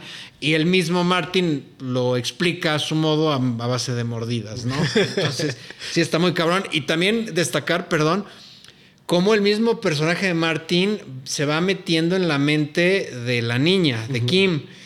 Muy a la Max Cady en. Ay, ¿cómo se llama? Este Cabo de Miedo, ¿no? La va, la va manipulando, bueno, siento yo. Y al final, también algo, una lectura muy interesante es este instinto de supervivencia a una tan temprana edad, porque al final empiezas a ver que los mismos niños están haciendo todo lo que está en sus medios para salvarse, para decirle, papá, si tienes que escoger a uno que no sea yo. Bueno, ¿No? ya después cambia, ¿no? O sea, esa evolución también. O sea, sí empieza, pero ya después la misma niña del Kim le dice, güey, pues si quieres soy yo, güey. Pero bueno, es- No, es- pero eso es parte de la película, que le dice soy yo esperando que diga, ay, qué buen pedo es. Entonces, Es- se yo, también, yo también lo vi así, sí, porque incluso, a ver, esta, esta chica primero trata de convencer, primero trata de convencer a- al, al- al hijo, al hermano menor para que se vaya haciendo la idea de que ya vale madre. Luego, este, trata de convencer a Martin para que él haga algo, ¿no? Pero pues Martin pues, no está en sus medios, por más que le guste y por más que la haya visto ya en ropa interior. Y luego de plano pues se quiere pelar, se quiere escapar, ¿no? Entonces sí, en efecto, yo más bien lo pensé en cuestión, no, vean, yo soy la buena. Y el, y el niño, por otra parte, pues, ¿qué estaba en sus medios? Pues cortarse el cabello, pedir disculpas. O sea... Actos de contrición más chiquitos, pero que al final del día era cosas que te, as- te asenta la película, no le gustaba. No le gustaban hacer. Rega las plantas, madres así, ¿no? Eh, era precisamente pues, para pues, ese instinto de supervivencia de decir, pues no me elijas a mí. Ahora, ahora con qué me pongo Bueno, y las ver, in- pilas? incluso la misma madre, hay un momento en el que le dice, pues lo más sensato es que no sea ninguno de nosotros dos, porque pues, podemos reponer al niño. O sea, güey, qué pinche que mentalidad. mentalidad, pero es precisamente, repito, la forma en cómo este señor ve la naturaleza humana, ¿no? En situaciones extremas, pues, ¿qué vas a hacer, cabrón? ¿No? Sí, güey. Y, eh, perdón, aquí sí pónganle pausa porque quiero revisar una escena muy en concreto. Si no la va- han visto y la van a ver, este, marca de spoiler. Ya, ya, ya podemos, ya podemos seguir con los spoilers. ¿Cómo se elige al niño? Pues es una escena en la cual él no elige, lo deja completamente al azar. Y yo esta película la vi en cine, creo que fue contigo. No, yo no yo Estaba, perdón que lo diga, meado de risa de la puta escena, porque a mí se me ¿Qué hizo- qué, culero, pero se me hace muy cómico que te pongas un costal en la cabeza, te pongas a dar vueltas con un rifle y a soltar plomazos como idiota hasta que oigas un gemido, Te cabrón. digo, también, el, junto con The Favorite y esta, se supone que tienen cosas satíricas y que medio de comedia que te tendrían que dar risa. No, aquí no pasa tanto por la misma cuestión. Aquí no la me misma reí, dice este La misma pesadez de la trama no me permitió a mí reírme. No, a mí tampoco, la verdad, porque. Y aparte, el- lo peor es que dices. Pues es que igual y no había otra manera, güey. Es que también es eso, te lo establecen que no hay otra forma, güey. No hay ni razón ni forma. Y- pero no había otra forma ni de decidir. Dices, Ajá. pues al azar, ¿no? Pasar, güey. Pero, pero creo que sí fue, o sea, sí fue O sea, está bastante cruel. Eso, güey, porque pues más fácil te pones la pinche costal, decides, y pues ya, bueno, no quería ver cómo se los quebraba. Pues no, güey. No, pues es que sí. O sea. Está o sea, la película te pone a pensar un chingo. Más Y, y sí es tensa, o sea, sí es una Sí, no, película muy que todo el tensa, momento, este, esta amenaza que si bien no sabes si existe o no, porque también esa es, esa es la magia de la película. Mucho tiempo te tiene dudando y dices, ¿cuál es el artificio atrás de? Pues no, no hay artificio. O te lo van a explicar y no, güey. O sea, nunca llega esa explicación que es lo que te hace más. Te pone a pensar más, güey. Y, y el final también está muy cabrón. Ese juego de, de De- miradas, de miradas, de todos. La cafetería. sí. Sí. Lo comparábamos con Prisoners en cuanto a nivel de tensión, porque sí, sí, trata como temas similares. Aquí de manera más, como decimos, surreal, estilo Lántimos, no tan emotivas o emocionales como en Prisoners, ¿no? Que sí vemos en Hugh Jackman empedernido a, a recuperar a sus hijos. Digo, a mí se me hace mejor película Prisoners, pero pues sí, tiene, tiene un nivel de Ujú. tensión Digo, yo en cuanto a y- temática, son diferentes, sí. pero en cuanto a temática. Evidentemente, pues no es una película para todos, no es para verla en familia. sí Ni de pedo. Vaya, sí está, este, pues te crea, te genera tensión todo el tiempo. A mí se me hace muy buena, repito, pero sí entiendo pues que no, que no es para todos. Y si no les gustan estos temas tan surrealistas y de que el, el niño no puede caminar y luego ya de repente empieza a llorar sangre, etcétera. No, y de que tienes que escoger un hijo, no manches. O sea, sí. Yo, yo por eso no la quería ver, pero pues ya, des- ya que entiendes cómo está el tema y todo, dices, pues, güey. Este, digo, a final de cuentas a mí no me va a pasar, ¿no? Yo no voy a llegar pedo a una operación. Entonces, Eh, yo creo Quizás que- a un juicio, pero no una operación. no, pues no, jamás, güey. no. Digo, que quizás lo más destacable de las actuaciones, Barry Keoghan se lo lleva de calle a todos. Sí está cabrón. O sea, los demás hacen su trabajo, obviamente Colin Farrell en Muy buen- súper buen nivel. Nicole Kidman tiene poco, pero Tiene lo poco, hace pero bien. lo hace bien. Otra vez, esto que les pidió el Antimos de, güey, no eviten emo- eh, eh, mostrar emociones, no cualquier actor, güey. E- Esta chica, Rafi Cassidy, también muy bien, como Kim. como Kim. Pero sí, sí, 100%, a pesar de que lo ves, te, te va, te va a ser incómodo ver a Barry Keoghan actuar de esa manera. Muy Pero pues ya estamos acostumbrados. Sí, y más en Salborn, que, que era lo que iba a comentar, que, que llamó la atención que Salborn quedó completamente fuera de, De los Oscars, De ¿no? los Oscar. Eh, digo, ya después vamos a hacer el ejercicio, a ver quiénes están nominados. Eh, a mí me falta ver Rustin, que está en Netflix. Y este, pues para ver si sí es cierto que el señor está mejor que Barry Keoghan en Salborn, ¿no? Pero bueno, pues ahí está, este, pues Eh, no sé si quieren aquí- irse a las calificaciones. Aquí en Rotten Tomatoes como que sí bajó un poco la crítica. eh, los críticos 79, audiencia 63. Como bien dice JP, no es una película para todos. Entonces sí, sí, eh, pues se notan estas, en estas calificaciones. Metacritic 73. Eh, no sé si ya quieran pasar a calificaciones o algo Sí, más. No hay nada, de esta- o sea, nada más que destacar. Pues ya hablamos lo que se tenía que hablar de la película, inclusive con spoilers. Y ahora sí vamos a los puntajes, por si quieres poner eh, el timestamp ahorita también. Este, pues bueno, básicamente eso, ¿no? Ahora sí los puntajes, Andy. Digo, como vamos ya de. Quizás vamos a rankear un poquito de cómo van Poor Things 5, Favorite 4. Este es un 3 de 5. Entiendo más el estilo de Yorgos Lantimos, pero sí no es tan fácil para que le entres a esta película como las otras dos, yo creo. Y, pero sobre su justo medio, muy, muy recomendable si te quieres eh, aventar la filmografía de este compadre. Yo 4 de 5 igual. Sí las pongo al, al nivel.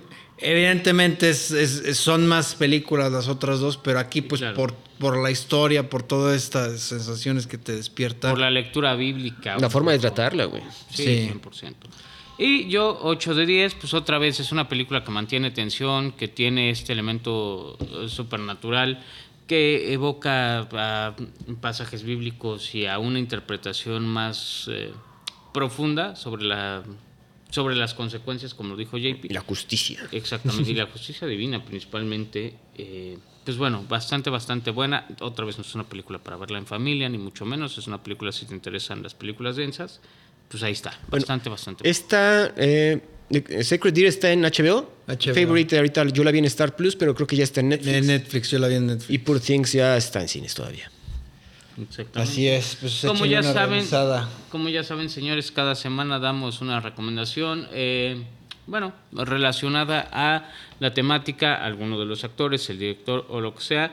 Esta semana, pues no va a ser la excepción, aunque quizás nos sacamos alguna cosa de las nalgas, pero Eso tú, güey, que te las andas metiendo, pues sí, obviamente. Ya, pues, lo, lo que entra tiene que ¿Por qué salir, güey. ¿Por qué echas de albures Eh. aquí? Ah, perdón, perdón, Ya se, la, ya se la comió Perdón, toda y na- perdón ya- cortesana. ya se la Oye, a comió ti sí toda llega, sí, hablando de cortesanas, así, a ti sí de repente te habla Cristofi, ah, vente, agárrame el boli. ah. El- el- eh, o ¿Cómo es? Eh, Este, ¿no? es, no pasa. O, o haces estos es- experimentos del No, ganso que- salchicha. eh. Ajá, ¿Cómo le dice que dices? El gustan los pajarrabias, ¿no? De tu barba, güey. Sí, que sí, cómo sí. le raspan Bueno, ya, cabrón, eh, déjame, vamos a las Señora. recomendaciones. Pues obviamente The Lobster eh, no está para verse en ninguna plataforma, pero les recomiendo que la renten. eh, igual de Giorgos Yorgos Lántimos, ya les comenté de qué va, pues es en un mundo distópico cuando una pareja de casados se divorcia eh, o, en en cierto tiempo no se ha podido emparejar, entonces los meten a un, este, pues como una clínica en donde tienen que, creo que son 15 días para encontrar pareja. Si no encuentran pareja en ese tiempo, los convierten en un animal, ellos pueden escoger cuál. El personaje principal lo interpreta Colin Farrell y evidentemente pues él dice que este si lo si le toca pues que lo conviertan en la, Langosta. langosta. Sale Rachel Weisz y sale también eh, Elizabeth Moss. Oh, que sí, la que la hemos visto en este en The Invisible Man. Se las recomiendo muchísimo, está muy bien y el final eh, ahí se está súper abierto, o sea, te puedes pasar días ¿Días? eh, pensando qué fue lo que pasó en ese final. Wow. Está muy ¿Qué fue bien. lo que pasó? Este, yo voy a ir por una serie que se llama Maniac, está en Netflix y está protagonizada por Emma Stone y Jonah Hill. No sé si ustedes la vieron. No. Eh, ya tiene como, es de 2020 creo, y trata sobre una, una farmacéutica que desarrolla una, bueno, está buscando desarrollar una medicina para aliviar todos los problemas mentales del mundo, ¿no? Es muy, tiene muchos elementos de ciencia ficción, pero también muy terrenal. Y es la, bueno, se supone que Emma Stone va, se mete a la clínica para igual mejorar su, bueno, tener, no tener problemas mentales. Al mismo tiempo, Jonah Hill también se mete a ese mismo experimento y todo lo que pasa para que descubran qué es lo que está haciendo realmente esa farmacéutica. Tiene elementos otra vez de ciencia ficción muy interesantes y bastante buenas. Son como 7, 8 episodios y desde ahí estamos viendo las actuaciones de, de este par de, que bueno, Jonah Hill también y Emma, Emma Stone estuvieron en Superbad. Sí, Entonces, esa- es, sí, esa sí es película legendaria. Pues bueno, yo me voy con una película porque tiene el señor Mark Ruffalo y hace un rato la dijo JP, para mí de las mejores películas que puedes ver y es Spotlight en primera plana. Si no la han visto, es de un grupo de reporteros especializados en una sección que se llama Spotlight. Eh, de noticias de alto impacto, ¿no? Y como estos eh, reporteros descubren todo el escándalo de pederastia en San Francisco por parte de la Iglesia Católica Oh, y cómo lo llevan, está, si no lo han visto, no lo buenísima. Tiene al señor Bertman, este. A Michael Keaton. Gracias. Michael Keaton, que, estuvo nominado y creo que ganó. No, no ganó, pero sí estuvo nominado. Estuvo nominado, Rachel. McAdams también la nominó. Rachel McAdams y estuvo nominada a mejor película. Vaya. Ganó a mejor película. Ah, sí, sí. Spotlight fue la mejor Muy película. Le merecido. ganó a Revenant ese año. Muy merecido premio. Entonces, pues bueno, revísenla. Como ya saben, pues este podcast vive de sus aplausos. Señores, denos buen puntaje. Pásenos a su tía la que apoya a Barbie o a su prima la progre feminista. Eh, síganos en TikTok, Instagram, YouTube, Spotify, Apple Music. Eh, y pues nada, muchas, muchas gracias por otra semana. Vemos que les traemos en Pues sí, estas, pero nominadas. va a ser exacto sobre los Oscars, ¿no? Exacto. No vamos a hablar de harina, no, obviamente. nosotros sí, sí de- no perdemos el tiempo. Mm, bueno, Pero este, bueno, gracias por su atención. Adiós. ahí. No olvides seguirnos en nuestra cuenta de Instagram y TikTok de Review. Gracias por su atención y hasta la próxima.